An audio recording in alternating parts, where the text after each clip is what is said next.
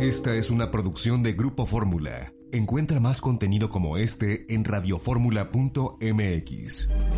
¿Cómo están? Muy buenas tardes, me da gusto saludarles. Mi nombre es Bernardino Esparza y aquí estamos en el programa de Eduardo Ruiz Gili, que en un momentito él se va a conectar, ya saben ustedes un poco las fallas del Internet, pero aquí estamos nosotros el día de hoy, está con nosotros Juan Azcárraga. Juan, qué gusto verte y hace tiempo que no te, veía y no te saludaba. Así es, Bernardino, ¿cómo estás? ¿Qué tal? ¿Y qué tal, Venus? Buenas tardes, buenas tardes al auditorio. El maestro Venus Rey. ¿Qué tal, Venus? ¿Cómo, están? Qué gusto saludarlos, cara. Ya mucho mejor, Venus, te vemos muy repuesto y ahora sí. Sí, ya me estoy pasando de, en esa reposición, pero tengo que cuidar. qué bueno, nos da gusto verte y verte con muy buena salud, que es lo más importante, ¿no? Venus. Oye, pues mira, eh, en esta semana ya por fin se terminó un periodo allá de cuatro años en Estados Unidos con Donald Trump. está ya el presidente de Estados Unidos, John Biden, pues tomando acciones, etcétera. Pero tú quieres hablarnos, Venus Rey, respecto a lo que pasó con Donald Trump, a lo que dejó, a lo que hizo, y por qué sí, por qué no se va, y qué es lo que va a venir, en pocas palabras, con, este, eh, este, evento. Fíjate, eh, hay una cosa que a mí me sorprendió, un fenómeno que se vino dando desde hace algún tiempo para acá. Recordemos que en 2016, cuando Trump llegó a, visitar al presidente Peña, eh, los simpatizantes de, López Obrador y López Obrador pues protestaron, lo vieron como un acto de, sometimiento por, parte de, era candidato Trump y, y, lo tomaron muy mal, reaccionaron muy mal, dejaron ver su animadversión hacia el presidente del hacia el candidato Donald Trump. Y, pero después, conforme se desarrolló la relación bilateral y conforme después de todo no, no parecía que están funcionando bien los dos gobiernos, eh, las dos partes de la relación, es decir, el presidente de Estados Unidos y el de México, hubo un cambio de postura y a final de cuentas muchos de los seguidores del presidente López Obrador terminaron defendiendo a capa y espada a Donald Trump. Se hicieron como pues, pues como seguidores de Donald Trump. Y esto es muy curioso y esto llama mucho la atención porque pues era el enemigo, era el, era el hombre malo, era el, era el patán y, acabaron este, pues, siendo seguidores de él. A mí, me, a mí me, me, pareció algo muy, muy curioso y de difícil explicación. Si, si uno le pregunta a un férreo seguidor de López Obrador eh, por qué ahora es trompista. Primero niegan que sean trompistas, pero los hechos lo son y los hechos lo defienden a capa Porque acuérdate que desde el principio Donald Trump nos insultó, ¿no? Eso, sí, no, total. O sea, nos y habló del muro y habló de detener a los ilegales y, y bad hombres. ¿Te acuerdas todo lo que decía de nosotros? Totalmente. O sea, acuérdense, lo dijo una horrible cuando refiriéndose a la gente que pasa de México, de México, desde México a Estados Unidos, dijo eh, these are not, are not, people, these are animals. Esto, esto no es gente, estos son animales. Así dijo, o sea, una cosa brutal. Y luego lo de los violadores, bueno, bueno, se lo dijo antes. Y al final diciendo, hasta en México tienen un, una identificación para votar, como diciendo, hasta en un país tropical chafa como México tienen una credencial de elector y no en Estados Unidos. Eh, o sea, despectivo, siempre fue despectivo hacia México, siempre se jactó de que pagamos el muro, y queramos o no, por su presión, el gobierno mexicano tuvo que desplegar a casi 30 mil efectivos de la Guardia Nacional, principalmente en la frontera sur, pero también a lo largo de nuestro territorio, para contener, detener la migración de, las personas que quieren ir a Estados Unidos. Eso nos, nos convirtió en el muro. Y lo, Trump lo dijo a sus seguidores, pues son el muro ellos, vean, son el muro, 30 mil soldados mexicanos. Y todos le aplaudían. Y además, no metafóricamente, en cierto sentido, pues nosotros estamos, pagamos por eso. el presupuesto de la federación se destinó a que esos 30 mil soldados contuvieran a, los migrantes, ¿no? Bueno, entonces, ¿cómo es que pasa este fenómeno? Y, y algunos piensan que Trump fue buen presidente. Yo les voy a decir una razón de muchas, porque hay muchas razones por las cuales Trump es el peor presidente de Estados Unidos para mí, pero les voy a decir una que sería suficiente para que fuera el peor presidente de Estados Unidos y uno de los peores de la historia. Y es que le dio voz, le dio fuerza, le dio vigor a, el a la supremacía, a los supremacistas blancos. Los supremacistas blancos, vamos a, recordemos que desde que en los años 60 los afroamericanos lograron eh, muchas eh, conquistas, eh, reivindicaron muchos derechos, este, pudieron erradicar casi por completo el apartheid, aunque siguió la discriminación en los Estados Unidos. vaya, la, la, población afroamericana logró muchísimo. Y en la medida en que se reafirmaban durante los 70, durante los 80, durante los 90, durante los 2000, y, hacían valer y escuchar su voz. Estas personas racistas, estos grupos que siempre han existido, tuvieron que irse replegando y, permanecer en el, anonimato. Tuvieron que ser discretos. Que desde los 50 eran muy fuertes con el Ku Klux Klan y todo eso, ¿no? exacto. Estas fuerzas horrendas y retrogradas, porque lo son, estuvieron eh, que, mantenerse en la sombra. No tenían voz en los medios. Y de repente llega... Y además porque su causa era terrible, horrible, como dices. La, pues entonces no había forma de que pudieran mantener una retórica, una plática, una conversación sana, porque no es sana su fundamento, ¿no? Pero desde su principio de la administración de Donald Trump ha sido así, eh, ha creado mucha división, ha sido discriminatorio, ha sido todo lo posible. Todo, o sea, hay mil razones para decir que Trump fue malo, pero esa sola eh, eh, eh, es terrible. Miren, estos supremacistas blancos estarían muy a gusto si, si, si, hubiera esclavitud en los Estados Unidos ahora. Estos supremacistas blancos estarían muy contentos que hubiera apartheid en Estados Unidos. Estos supremacistas blancos, la guerra civil de los Estados Unidos, que ha sido la guerra de los Estados Unidos con más muertes, más que la Segunda Guerra Mundial, más que cualquier otra guerra, para ellos no significa nada para ellos es, un estorbo, es una mancha en la historia de los Estados Unidos. Para ellos una persona como Trump es un prócer y una persona como Abraham Lincoln es un villano. y es, estas fuerzas retrógradas son las que tuvieron voz, los estuvo apoyando todo el tiempo. Cuando hacían alguna fechoría, nunca los condenó. Y, y al final, el día 6 de enero, y los asusó para que fueran a tomar el Capitolio y reventaran la sesión de certificación de la elección. Y, lo lograron porque la reventaron, aunque después volvieron a. Es muy importante esto que comentas, eh, Venus, porque al final del día los congresistas lograron restablecerlo. Es decir, pudieron haber dicho, este ya no es el momento, nos vamos y convocamos a otro día para poder ratificar el triunfo de, de Biden, en este caso, pero al final del día dijeron, no, vamos a estar aquí nosotros presentes y tenemos que restablecer esta agresión porque se le ha criticado mucho esta actitud de Donald Trump de insurrecto hacia las instituciones democráticas. Totalmente. Oye, Benes, pues tienes razón porque no, o sea, deja de lado los problemas económicos, los problemas de salud, el manejo de la pandemia, su política interna, su política externa, o sea, en todo puedes encontrarle un gran, este, una piedra en el zapato. Pero esta que estás mencionando, sin duda es la es, terrible.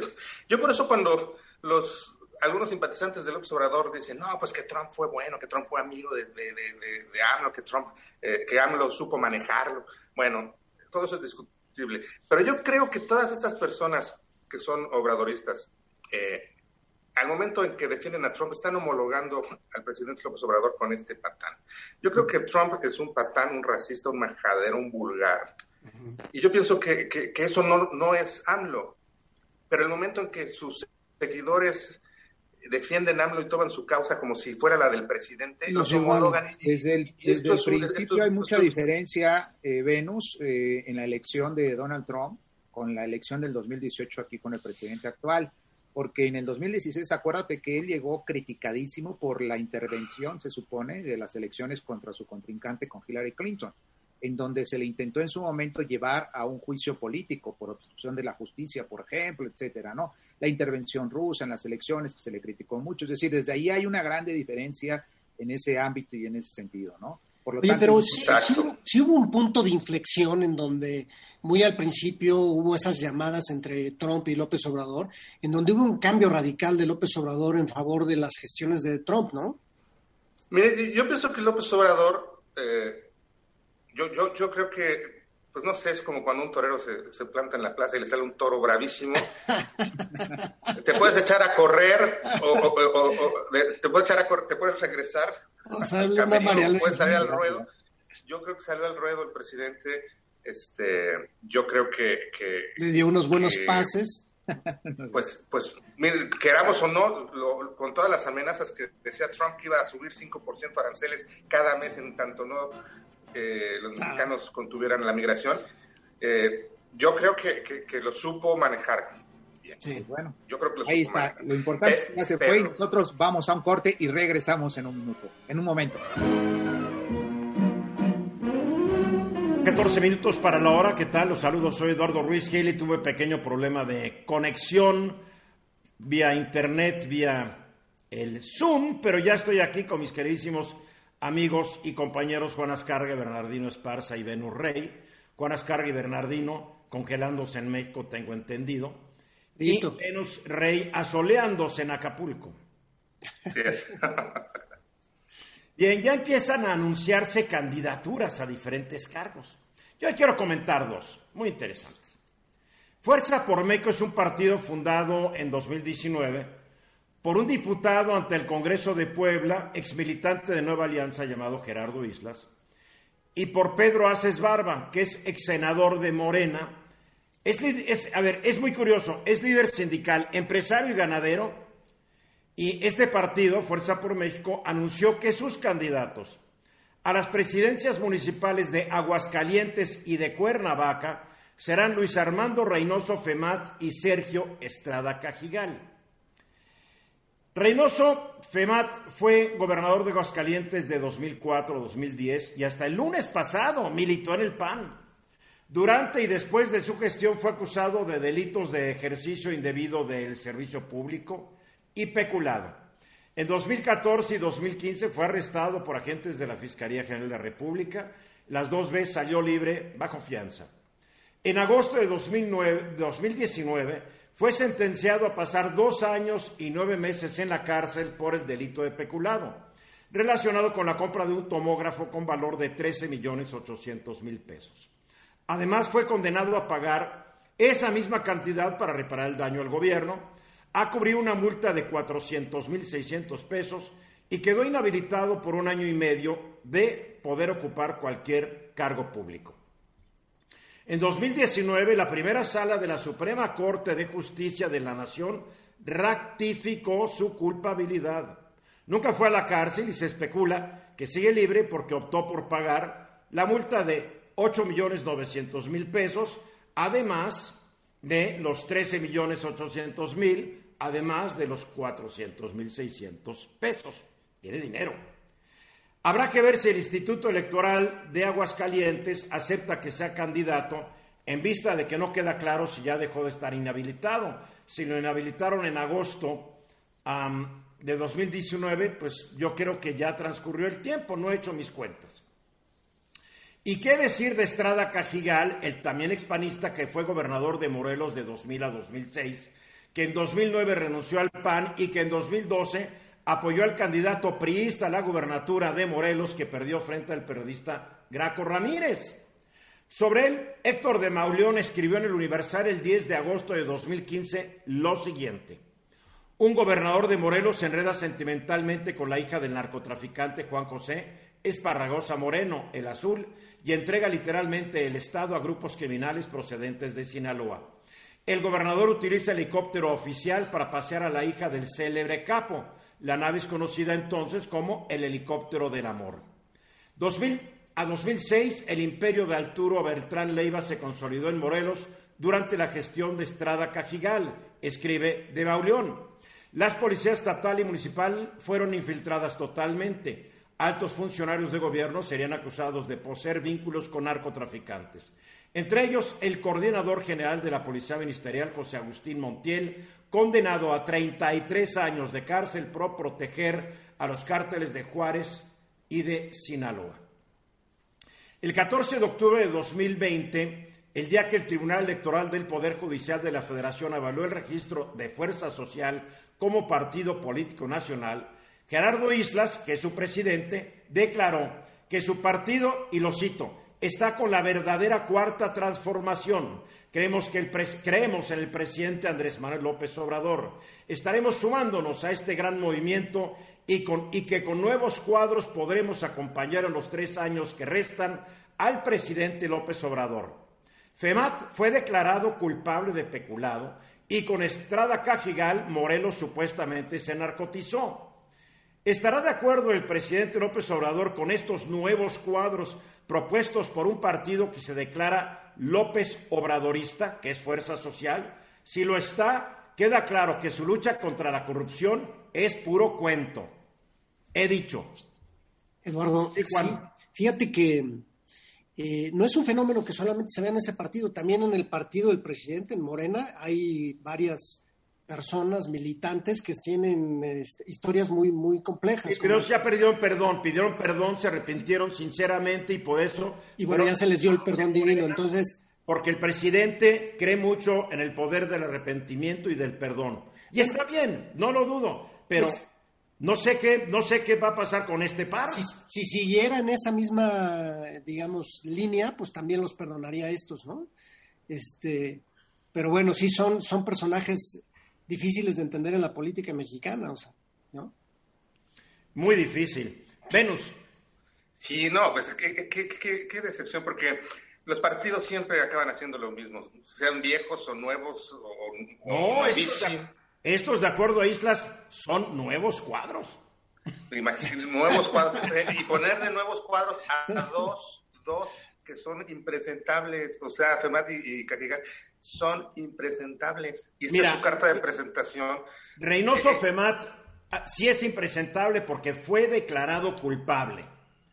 De Estrada Cajigal nunca ha sido denunciado de nada. Bueno, perdón, lo denunció su papá, que ya murió hace unos meses, su papá, que también fue presidente municipal de Cuernavaca, su papá acusó a Sergio Estrada Cajigal y al hermano de Sergio Estrada Cajigal de falsificarle unas firmas para quitarle su casa. Pero no sé, no sé en qué quedó eso. Eh, bronca de papá con hijo, hijo con hijo quitándole su propiedad a su papá ya anciano, no sé en qué quedó. Pero, pero nunca ha habido una denuncia que yo sepa grave. Transar a tu papá no es tan grave, realmente, ¿no? No, y el helicóptero del amor tampoco, ¿no? Nada, nada grave. Porque el amor todo lo puede. Así es. El amor todo lo puede. No, pero, pero, es muy grave. Sí, es grave. Sí, no, sin duda, Eduardo, eh, es un nuevo partido político que no tiene cuadros nuevos. Eso eh, hay, que decirlo muy claro, porque para formar cuadros hay que tener también una doctrina pegada a ese partido político, una doctrina política.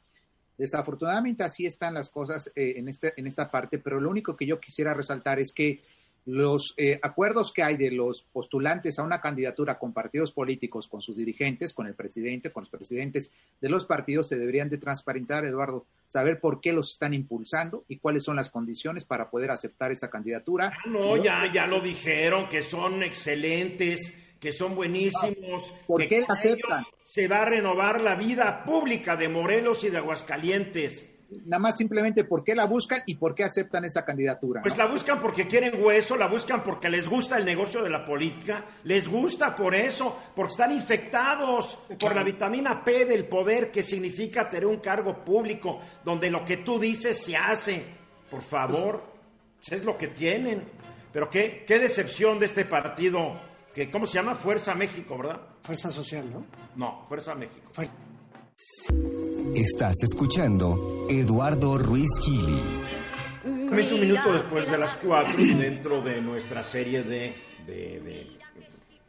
consultas, de, encuestas, pues estamos analizando las encuestas que está haciendo AZ al cuadrado, AZ2, como quieran decir, empresa encuestadora de Juan Ascarga, aquí sentadito allá en su casa, porque no está conmigo ni con nadie y hoy nos vas a presentar cuáles son las inclinaciones electorales en cinco estados del país, Juan. Así es, así es, y un comparativo de cómo venían presentándose desde octubre que platicamos esto el año pasado. Bueno, lo platicamos en junio, pero con algunos candidatos futureando, ¿no? Y había unas marcas muy fuertes, por ejemplo, en, Baja California Sur y en Chihuahua estaba muy fuerte el PAN, igual que en Querétaro. Pero pues, ya ahorita que estamos hablando de partidos todavía sin candidatos, se está emparejando la cosa, ¿no? O sea, está poniéndose un poquito más ruda. Y más aún porque Morena está un poco madrugando a todos y está nombrando ya sus candidatos y está haciéndolo público, pues, y eso está jalando mucho la atención de la gente, ¿no? Que coincidentalmente en muchos casos son los que eran los delegados de... Los superdelegados, ¿no? Que se pasaron dos años repartiendo la bondad del gobierno y pues... Así es. Así es, y ahora tienen toda la fuerza, digamos, de, de todo lo que estuvieron repartiendo, ¿no? Pero bueno, vamos a analizarlo como lo hicimos en el pasado, norte, luego el centro norte y luego los poquitos que quedan hacia el centro y sur. Hoy nos tocan Baja California, Baja California Sur, Chihuahua, Nuevo León y Sonora. Y Sonora, vamos a ver cómo están y cómo viene la comparación, empezando por Baja California. También vamos a, a ver rápidamente la aprobación del gobernador. El gobernador trae una aprobación de 55.4. Él mejoró, traía cinco puntos más abajo todavía, o más arriba en la en el, eh, en el mal papel que venía desempeñando. Entonces, digamos que mejoró un poquito. Y en octubre, eh, Morena estaba con un 34% y el PAN con un 25%, en tercer lugar el PRI con 11%. Y hoy en día, ya en enero, es una encuesta que se levantó en estos primeros días, primeras semanas del año, eh, Morena subió un poquito, 40% de la intención del voto, el PAN bajó a 21% y el PRI pues se mantuvo, ahí está en el 10%. ¿no? Los demás ni cuentan. Sí, no, los demás ya, ya no los puse porque todos están menos, en uno o menos de uno, ¿no? Entonces, va California, ahorita el caballito, recordando a nuestro queridísimo Luis Enrique Mercado, el caballo en el handicap eh, de ese estado, el caballito que va adelante es el de Morena. Ah, así es, así es. ¿no? Ahora nos vamos a Baja California Sur. Aquí está interesante porque ha habido cambio, ¿no? O sea, con el, eh, es un estado muy panista, ¿no? Eh, cuando lo presentamos en junio estaba por arriba el PAN, pero estábamos hablando de candidatos y ahí había pues uno que otro candidato del PAN que jalaba la atención. Pero ahora hablando de puro partido, en octubre ya Morena estaba con 46% y el PAN con 33% y, en, y el PRI solo un 5%. Eh, y luego en el caso de ahora en enero, todavía sube un poco más Morena al 56%. Sube un resto, ya al 56%. Sí, ya. sí, sí, sí, sí, es muchísimo. Eh, hay un 2% para el PRI, 21% para el PAN, cae el PAN, ¿no? Eh, también hay que ver aquí que hay una, tal vez no, lo, no puedo explicarlo, pero hay una caída fuerte, 18 puntos de la aprobación de buen papel del gobernador, de Carlos Mendoza Davis, que traía un 60% y ahora está en 42% de aprobación. Capaz de que ya porque se vaya no trabaja tan duro. Ya no le está echando ganas. No hay que olvidar que el presidente López Obrador ha visitado muchas veces Baja California Sur. Así es, los, Digo, y- los estados panistas. va, inaugura obras, reparte la bondad. Así es, así es. Sea, Morena, caballito que va adelante también va California Sur. En las dos Baja Californias, así es. Luego nos pasamos al otro lado del Mar Cortés, a Sonora. En Sonora, pues también Morena empieza a repuntar y cada vez más. Mucho eh, de este cambio de 41% en octubre, que se fue a 51% ahora en enero, tiene que ver también por el, bueno, eh, las intenciones y nombramiento de Alfonso Durazo como candidato. Entonces ya empieza a jalar el nombre, ese binomio eh, partido, candidato, empieza a empujar el... Es increíble. Como secretario de, de- de Seguridad Pública no dio una, su carrera política la hizo siempre en la Ciudad de México. Así es. Pues ahí está, es que es la fuerza del presidente. Así la que es. Salpica, lo salpica de... y de una figura pública nacional, ¿no? O sea, que para Sonora o para un estado eh, ver que una figura de ese tamaño regrese aquí como candidato, pues les llama la atención a la mayoría parte de, de la gente, ¿no? Bueno. La gobernadora trae una calificación de buen papel, la traía positiva, ahora está a 47% de buen papel, o sea, cayó nueve puntos. y Ya se Es que la pandemia y la economía los está matando también. Les está Ahora pegando El fuerte. presidente también recibe calificaciones reprobatorias en lo que es su manejo de la pandemia y la economía, Sí. pero la gente sigue queriéndolo. Así es. La en eso de la pandemia, eso están calificados la Secretaría de Salud mal, el presidente bien, ¿no? Eh, bueno, y, y el segundo lugar ahí en el estado es el, el- el partido de la gobernadora, que es el PRI, eh, estaba con un 33, ahora está con 23, cayó 10 puntos, el PAN se mantiene ahí entre 9 y 7% en estos meses que ha estado pasando. Otra vez va punteando el Morena. caballo de Morena. Así es. Luego nos pasamos a Chihuahua, que es un partido totalmente panista. También hubo eh, cambios, ¿no? Aquí sí, como partidos, el PAN venía fuerte, con un 40%, 29% para Morena, un 8% para el PRI, esto en octubre, y en enero de este año ya Morena alcanzó y rebasó con 40% para Morena, 34% para el PAN y un 8% para el, para el, PRI. Y fíjate que ya en algunos estados empieza a figurar Movimiento Ciudadano, está haciendo un trabajo de expansión a partir de Jalisco, ¿no? O de Guadalajara, y aquí ya lograron un 7%. Bueno, 7% no es nada, igual que... Pero pues están igual que el PRI. Oye, ¿y cuál es la popularidad o impopularidad de Javier Corral? Javier Corral venía muy mal calificado y todavía lo calificaron 16 puntos mal, o sea, más mal, y está en 71% de mala aprobación. O sea que nomás el 29% creen Javier Corral. Eh, no todo el 29 porque hay una parte que no, no contesta. Ah, Entonces, no, está este, frito Corral. Sí, trae una muy mala aprobación. Que quiso ser y que se le puso al bronco, se le puso al brinco al gobierno, no le resultó la jugada. ¿eh? Así es, y luego todo este problema de la presa fue, fue como una bronca que se le vino encima a él. ¿no? A lo tonto, sí. Sí, así es. Y bueno, ahora nos vamos con el último estado de la región del norte, que es Nuevo León. Nuevo León yo creo que es el, estado más activo en términos de candidatos. Ya están casi nombrados todos los candidatos a gobernador. Están por MC, por, Movimiento Ciudadano, por el PRI, por el PAN, por Morena. Por Morena está Clara Luz.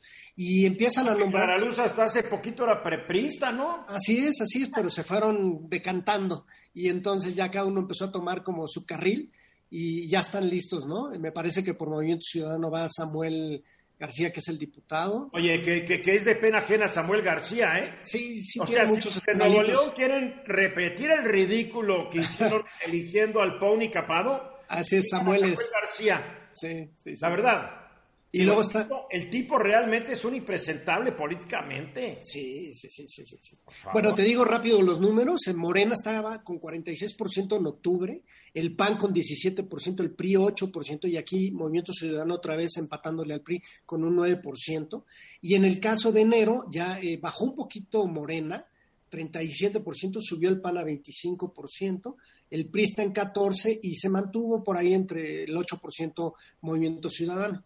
El gobernador, el Bronco, eh, trae una mala calificación, este, trae 65% de mala aprobación, aunque sin embargo, o sea, este, tuvo una caída de menos 13, o sea que le vino positivo el número, porque pues de estar en 78 se vino a 65% de mala aprobación, pero sigue mal aprobado. No, no, no digo, ha sido un desastre. A ver, comentarios, Venus. Sí, pues es que aquí, eh, de, estos estados que nos acaba em, de mencionar Juan, estamos viendo que el caballito que va a la cabeza en los cinco es el de Morena. Así es. Y esto, esto lo veo eh, en todo el país, porque miren, a veces la, oposición se pregunta que cómo es esto posible. Es, es yo, la gente sigue repudiando el pasado. La oposición no lo acaba de entender. El problema es que muchos de los candidatos de Morena son parte del pasado. Este es es lo, eso es lo súper curioso, Eduardo. Hace unas semanas era parte del PRI. Por supuesto. Y sabes, por, y sabes qué? Parece que, parece que aquí estar con, con López Obrador los exculpa o los purifica o los limpia, es un fenómeno muy... Es un honor estar con López Obrador, entonces que nos van a apoyar aunque sea con estas gentes. Exacto, entonces cuando se van con él, la gente se les olvida que antes fueron priistas o panistas y que hicieron de las suyas. No, la gente no se les olvida, que hay un fenómeno que todavía no entendemos claramente, yo creo. Es, la creo que el abstencionismo va a ser muy alto. Altísimo, altísimo, porque Bernardino. Y nada más para, para señalar que sin duda va apuntándolo muy rápidamente esto despuntando, Morena, en estas precandidaturas. No hay que olvidar que ahorita son precandidaturas, todavía faltan, obviamente, los procesos ya de campañas electorales. Las payasadas de nuestro sistema. Así están las cosas ahorita, ¿no? Sí. Para concluir, Juan, buen, buena pues, encuesta. Pues mira, la, la, división que se ha generado en la, en la sociedad ha hecho o ha marcado mucho la, la división que hay con la oposición, que no ha sabido mandar un mensaje correcto al electorado. La economía formal. Hoy en día pareciera que es mejor negocio tener un puesto ambulante, que no paga impuestos, que no paga nada, que no se sujeta a reglas sanitarias en caso de la comida. Te da una tifoidea, pues ni modo, pues ¿quién te manda a comer ahí? Le pagan sus mordidas, sus cuotas, vamos a decirlo así, al inspector de la vía pública, a un policía tal vez le regalan los tacos y tú eres, un restaurante, ya no hablas de un restaurante como muchos están cerrando los grandes restaurantes de la Ciudad de México. No, si tú tienes una fonda establecida en un lugar fijo, a cerrar. Y así como los restaurantes, las tiendas.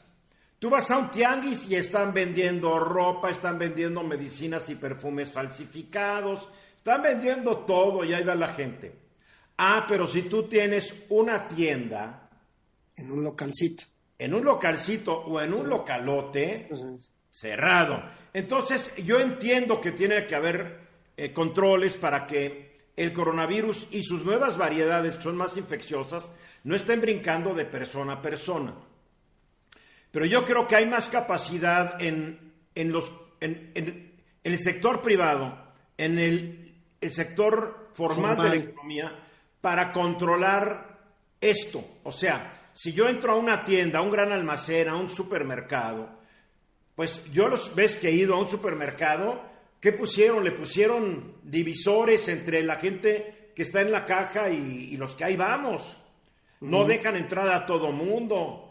Dice que te toman la temperatura, para lo que eso sirve, ¿no? Pero te piden limpiarte los zapatitos y poner tu alcohol y, ahí vas. Te crea una, una sensación de cierta seguridad.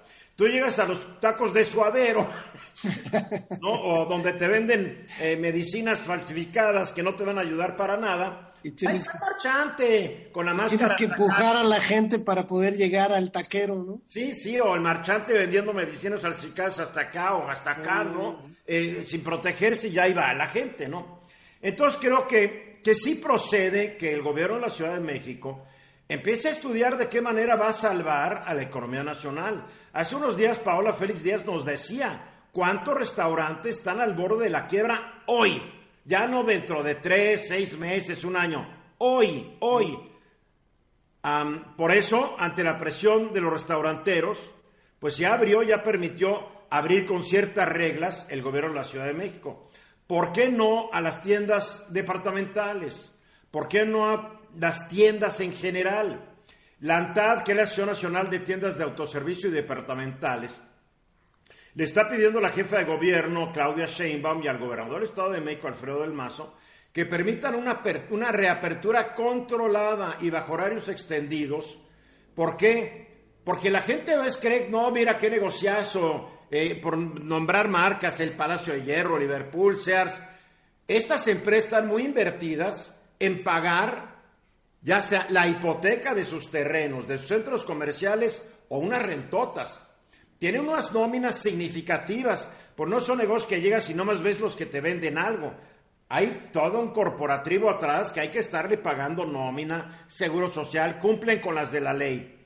Entonces yo creo que sí debería la señora Sheinbaum permitir, como ellos lo dicen, que se abra controladamente y bajo horarios extendidos para que no todo el mundo llegue al mismo tiempo. Y claro, pidiendo que si tienen filtros de aire, pues que funcionen y que el aire acondicionado esté reciclando el aire. Que, digo, todas las medidas de seguridad para aminorar, porque no vas a evitar, pero sí para aminorar en mayor grado el contagio de COVID.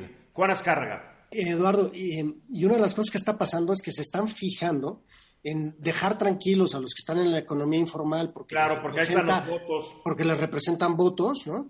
Pero están dejando de lado cuidar a los que pagan impuestos, a los que les están pagando. Se olvida que muchos de los que trabajan en esos negocios votaron por ellos. También, también, porque hay una, una, base muy importante, por ejemplo, en estas grandes cadenas que mencionaste, pues tienen muchísimos empleados de limpieza y mantenimiento, que también ahí hay voto, ¿no? No, y Pero lo, que una de que, alguien que te vende un colchón en una de estas tiendas gana grandes cantidades de dinero, no señor. No, no, no. Están sufriendo y votaron por Andrés Manuel López Obrador, igual que no sé cuántos miles de médicos, enfermeras y trabajadores del sector médico privado que también están viendo cómo los han abandonado. A ver, Venus.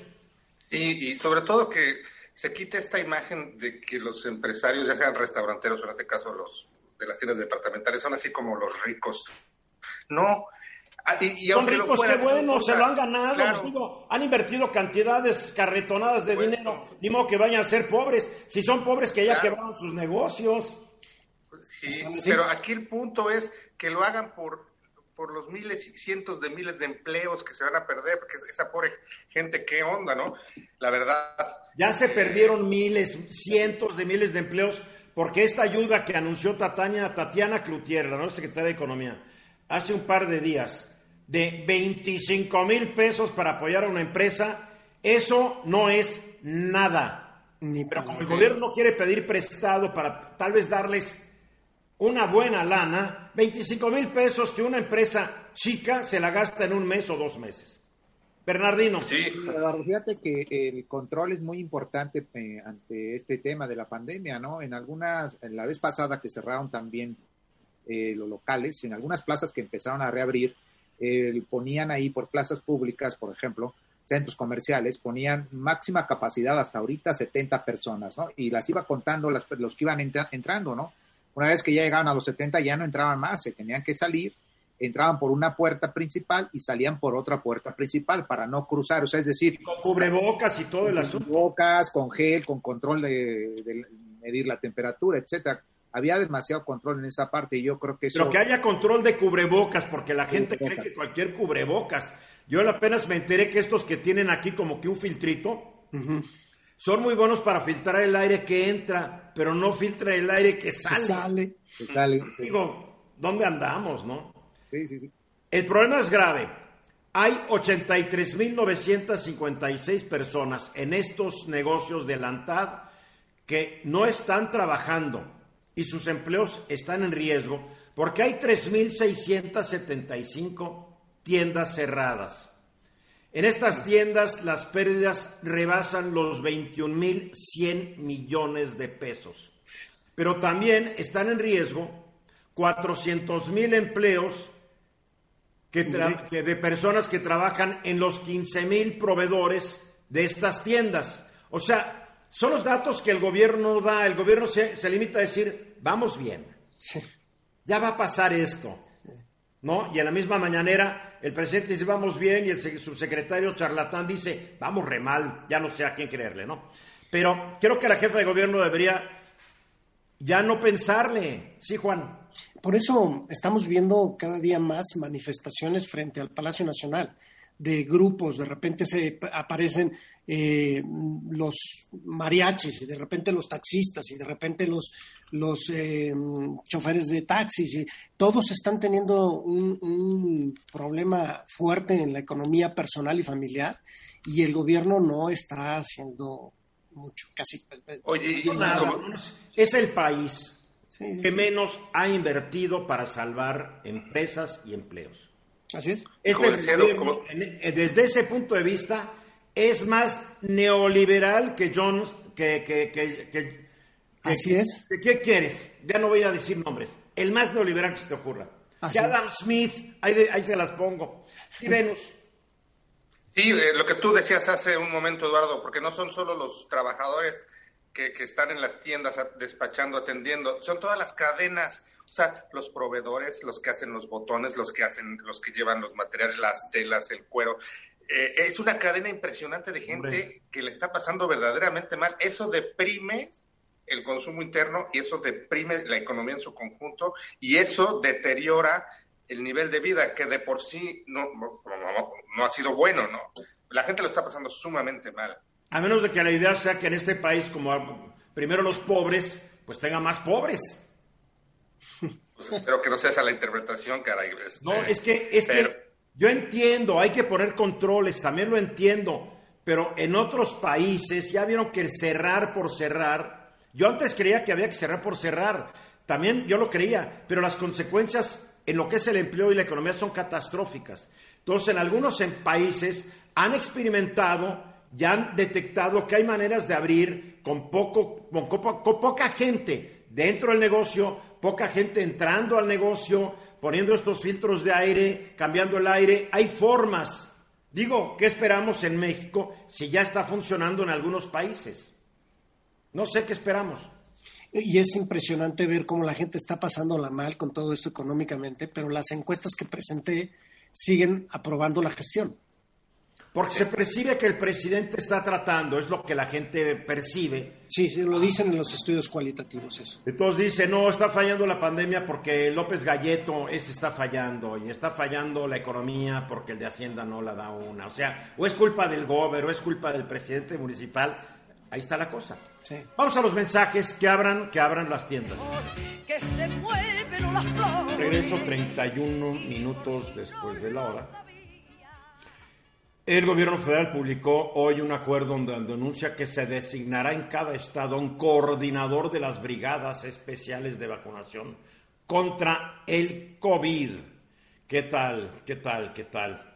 Yo no sé qué van a hacer porque realmente el ritmo de vacunación que lleva este gobierno es sumamente bajo. Ya deberíamos ir sobre más de dos millones de vacunados, de acuerdo a la, a la teoría que nos anunciaron en octubre del año pasado, ya deberíamos estar sobre los 2, 3 millones de vacunados, ah, porque en diciembre deberían haberse vacunado un millón trescientos mil, eh, no pasaron de 40 mil.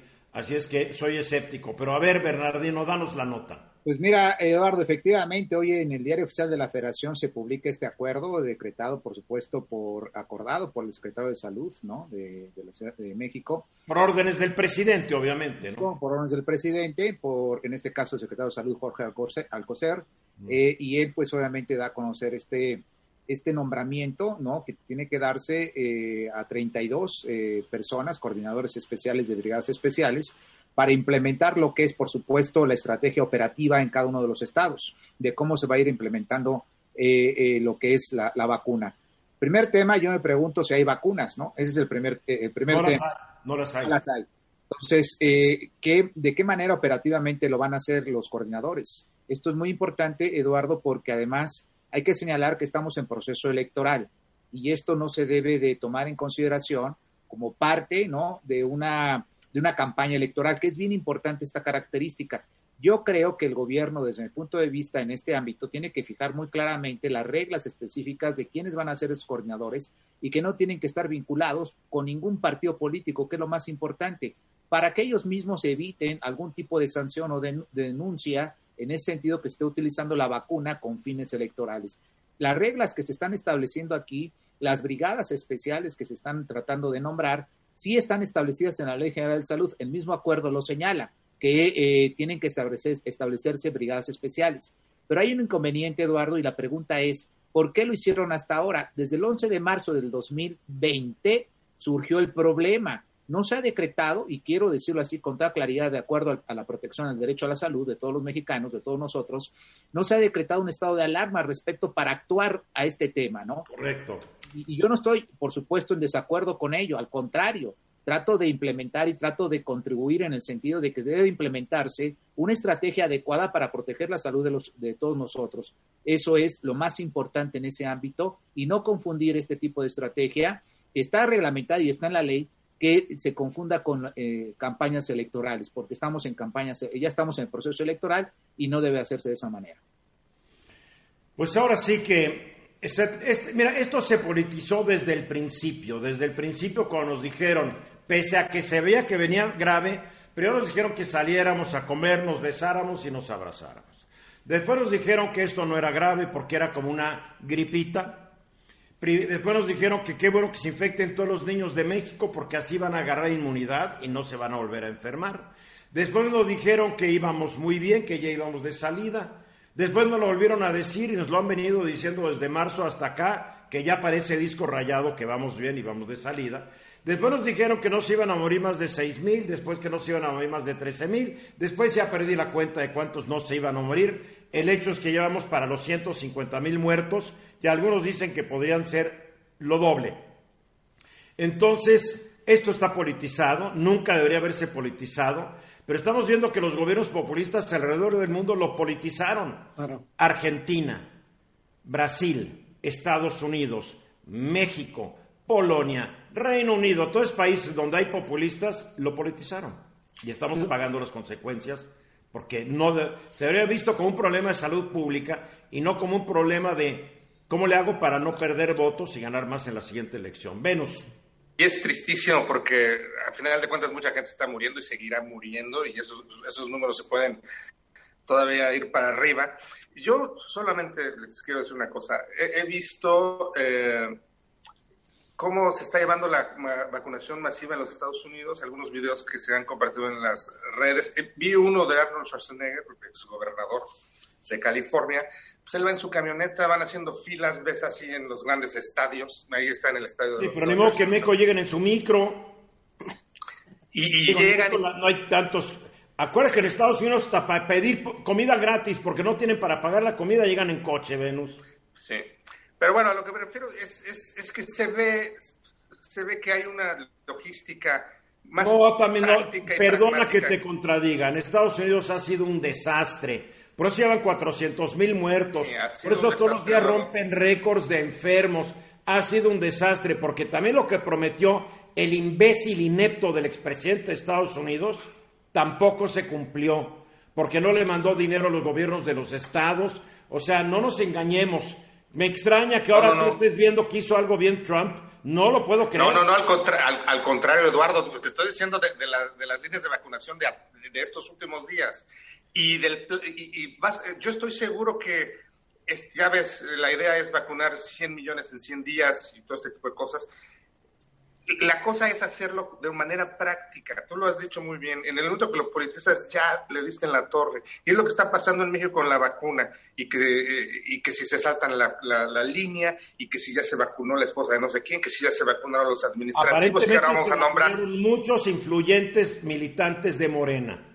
Exacto. y que ahora vamos a, nombrar coordinadores. Coludidos con el subsecretario López Gatel, según he leído en diversas columnas políticas lo cual no necesariamente es cierto, hay que decirlo. Ahora, es que nadie quiere aceptar que no hay suficientes vacunas en el mundo, pero no solamente hay suficientes vacunas, no hay suficientes botellitas para las vacunas, no hay suficientes jeringas, agujas, todo el material adicional, porque al mundo lo agarraron, pues ahora sí, con los pantalones abajo. Juan. Eduardo, em, me, agarraste de tanto que estuve levantando la mano y ahora perdí la idea.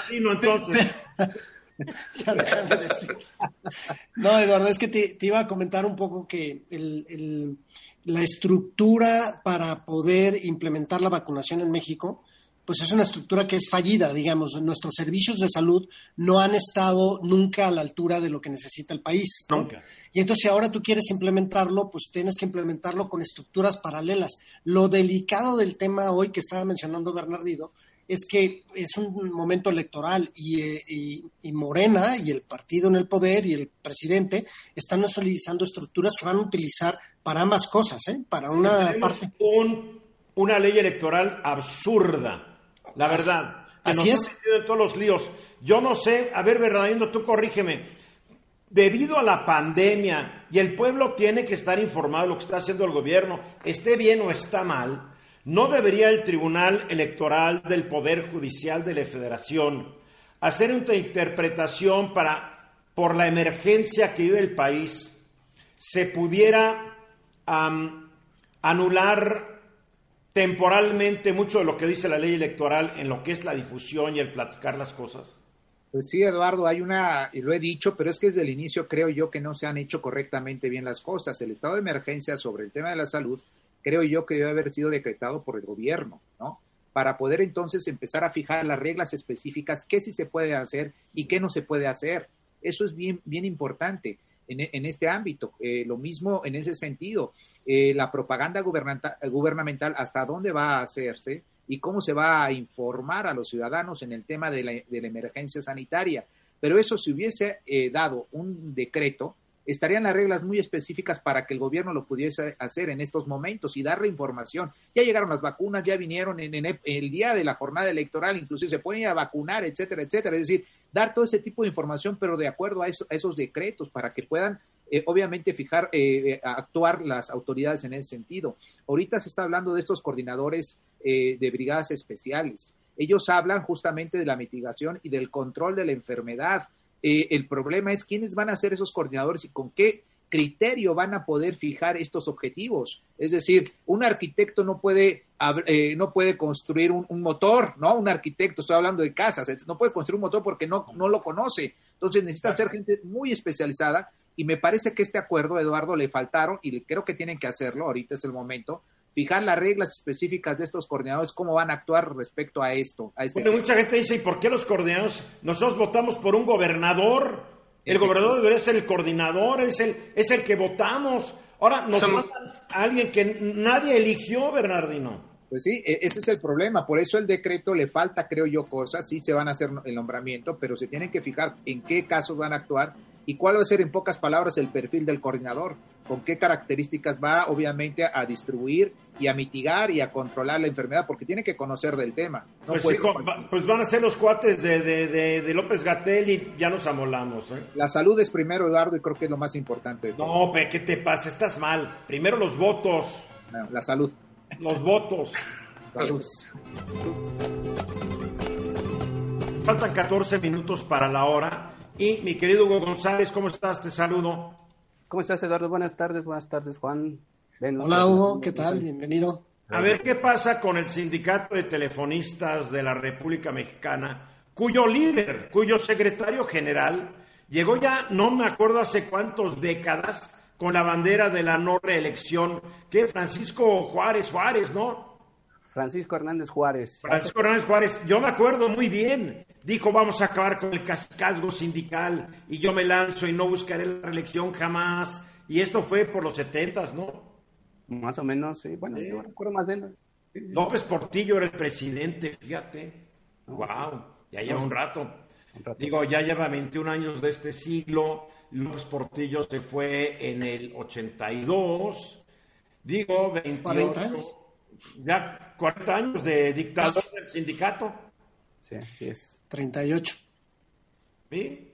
Bueno, pues yo, la verdad estoy muy preocupado. Bueno, estoy desconcertado. No sé si la gente pueda compartir esta preocupación. Esta A ver. Porque todo el mundo estará de acuerdo que en tiempos pandémicos tener telecomunicaciones es vital, ¿no? Para, para el trabajo, la educación, la diversión, incluso para la comunicación. Imagínate, eh, en la casa de mis papás llevan casi dos semanas sin teléfono y como ellos no utilizan mucho internet, pues están acostumbrados. ¿sabes? Por cierto, un saludo a mi mamá y mi papá, que los dos tienen COVID, pero creo que van saliendo. Saludos a tu papá y a tu mamá. Saludos. Salgan bien. Y que le echen ganas, que le echen ganas. Bueno, imagínate, dos semanas sin poder hablar con tu familia, que te echen las porras y entonces pues se complica, ¿no? Y me voy enterando que el, sindicato de telefonistas decidió prorrogar el emplazamiento a huelga que ya tenía para eh, los próximos días, pero lo, pasó para el 24 de marzo. Y digo, híjole, pues como que en estos momentos pensar en una huelga de, telefonistas que te complique las telecomunicaciones, pues no es una buena idea. Porque la querían estallar ayer, ¿no? Exactamente, exacto. Y eh, el, pues eh, se vio, por ejemplo, mis papás no, no, han, no han podido resolver su problema de, comunicación porque están en paro eh, algunos eh, trabajadores de, de, Telmex. Y esto me lleva a pensar, yo como la verdad soy muy mal pensado, no sé si sea quien esté tratando de mover esto, porque por una parte tienen razón los telefonistas que se le está violando una cláusula de su contrato colectivo, que dicen la cláusula 149, pero también por otro lado creo que ya los, las telecomunicaciones ya están tan eh, automatizadas que no es necesario tener tanto trabajador, o más bien los trabajadores podrían hacer otra cosa. Entonces, pues... ¿Qué, otra cosa? Son 28 mil, ¿qué, digo, ¿qué van a estar limpiando todos ellos las oficinas de Telmex qué? Es que la verdad, ahí siguen porque no los han podido correr. Eh, pues sí, y, entonces se, acusa por una parte al IFT de querer eh, de imponerle medidas eh, de separación a Telmex, lo cual pues ya viene desde 2014, y al mismo tiempo se culpa al, mismo América Móvil de desmantelar la empresa, o sea, Telmex, dividirla en dos, como se lo está mandando el IFT. Entonces digo, híjole, si se hubieran cumplido las reglas que en su momento debieron haberse aplicado, no estaríamos en esta situación. Es decir, ¿por qué se aplicaron estas reglas? Porque tenía mucho dominio esta empresa. Y después se empezó a aventar la pelota para adelante, no se cumplieron, no se cumplieron, no se cumplieron. Y ahorita llegamos a este problema que está enfrentando a los trabajadores, a la empresa, al gobierno, al regulador y a los usuarios. Entonces, todo el mundo pierde. Entonces, ¿qué vamos a hacer? ¿Cómo, ¿Cómo le vamos a hacer para resolver este gran problema? A ver, una pregunta en caso de que fueran a la huelga, el servicio telefónico es un servicio fundamental. Eh, ¿El gobierno puede intervenir a las empresas y mandar personal a que hagan el trabajo o no lo puede hacer? Sí, sí podría, pero esa es precisamente mi preocupación mayor. No sé si sea real, ah, natural este problema o sea artificial y lo que se quiera. ¿Y sea electoral? es electoral y, y A generar ver, un poquito explícate, más de por ruido. favor, no, no te estoy entendiendo, explícate. Mira, no sé si el gobierno ha estado ten- tenido problemas con sindicatos, primero el de Pemex, después, este, bueno, ya hay eh, los problemas que tenemos en Interjet, ya hay muchos problemas laborales que junto con la Con pandemia... y la Interjet, además, además la manejaron con las patas. Bueno, eso sí, historia aparte, ¿no? Pero... No, esa es la historia. Pésimo manejo de una aerolínea. Y el sindicato se queja porque no les pagan. Sí, sí, sí. Y entonces, pues digo, yo creo que sí tienen su razón y tienen su justificación, pero ¿qué tanto es real y qué tanto es artificial con fines electorales de empezarle a meter mucho más presión al gobierno para debilitarlo y abrirle otro frente que no pueda, eh, que, que- se refleje en las urnas? Digo, no sé, eh, yo soy muy mal pensado y ojalá... y Estás que- hablando, que sigues hablando muy enigmáticamente. ¿Pero quién haría un algo así? ¿Quién está armando el lío? A ver, ¿quién? Mira, puede ser eh, la misma empresa que le, que le interese agitar a, la- a sus trabajadores. No creo, ser- no le conviene. Pues en una de esas hay... No, ¿qué, qué le va a convenir? Que, que, que le paren la empresa no le conviene a ninguna Mira, empresa. si, si hay presión social, si hay presión social, entonces la gente se, se vuelca en favor del pobre, pues, del pobre regulado, o sea, de la pobre empresa. No, que No. eso no pasa, Si nunca la- va a pasar. No, si la empresa dice, es que me están obligando a hacerlo, yo no tengo, entonces puede que tenga ahí un efecto que diga, No, maldito gobierno, que, no, no, en fin. Yo, yo creo, p- si me dejas eh, opinar, Eduardo, yo creo que hay a lo mejor una presión del sindicato hacia el gobierno, También. no hacia la empresa, sino hacia el gobierno, por algún hueso que estén tratando de agarrar, ¿no? Y entonces, entonces este viene ese desencuentro con la empresa, ¿no? Y no creo que el gobierno nunca vaya a entrar al rescate ni de la o sea, que el sindicato está chantajeando al gobierno, punto. También. Puede ser. empresa. En fin, A vamos a ver si el gobierno se pone las pilas. Ya nos vamos. Juan Azcarra, gracias. Hugo González, Gracias Bernardino ustedes. Rey, gracias. Soy Eduardo Ruiz Gil esta noche a las 9 en el Diálogo Nocturno, facebook.com diagonal Ruiz Gili. Ahí los espero, facebook.com diagonal Ruiz Gili a las 9 de la noche, hora del centro de México. Síganla pasando bien, sigan aquí en Grupo Fórmula. Hasta entonces. Esta fue una producción de Grupo Fórmula. Encuentra más contenido como este en radioformula.mx.